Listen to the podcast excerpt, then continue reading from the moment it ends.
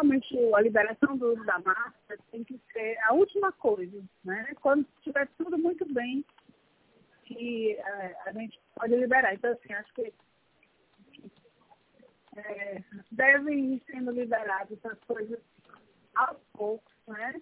Libera, é, observa, vê se não tem uma repercussão é, do ponto de vista de quantidade de pessoas adoecendo e de gravidade de doença.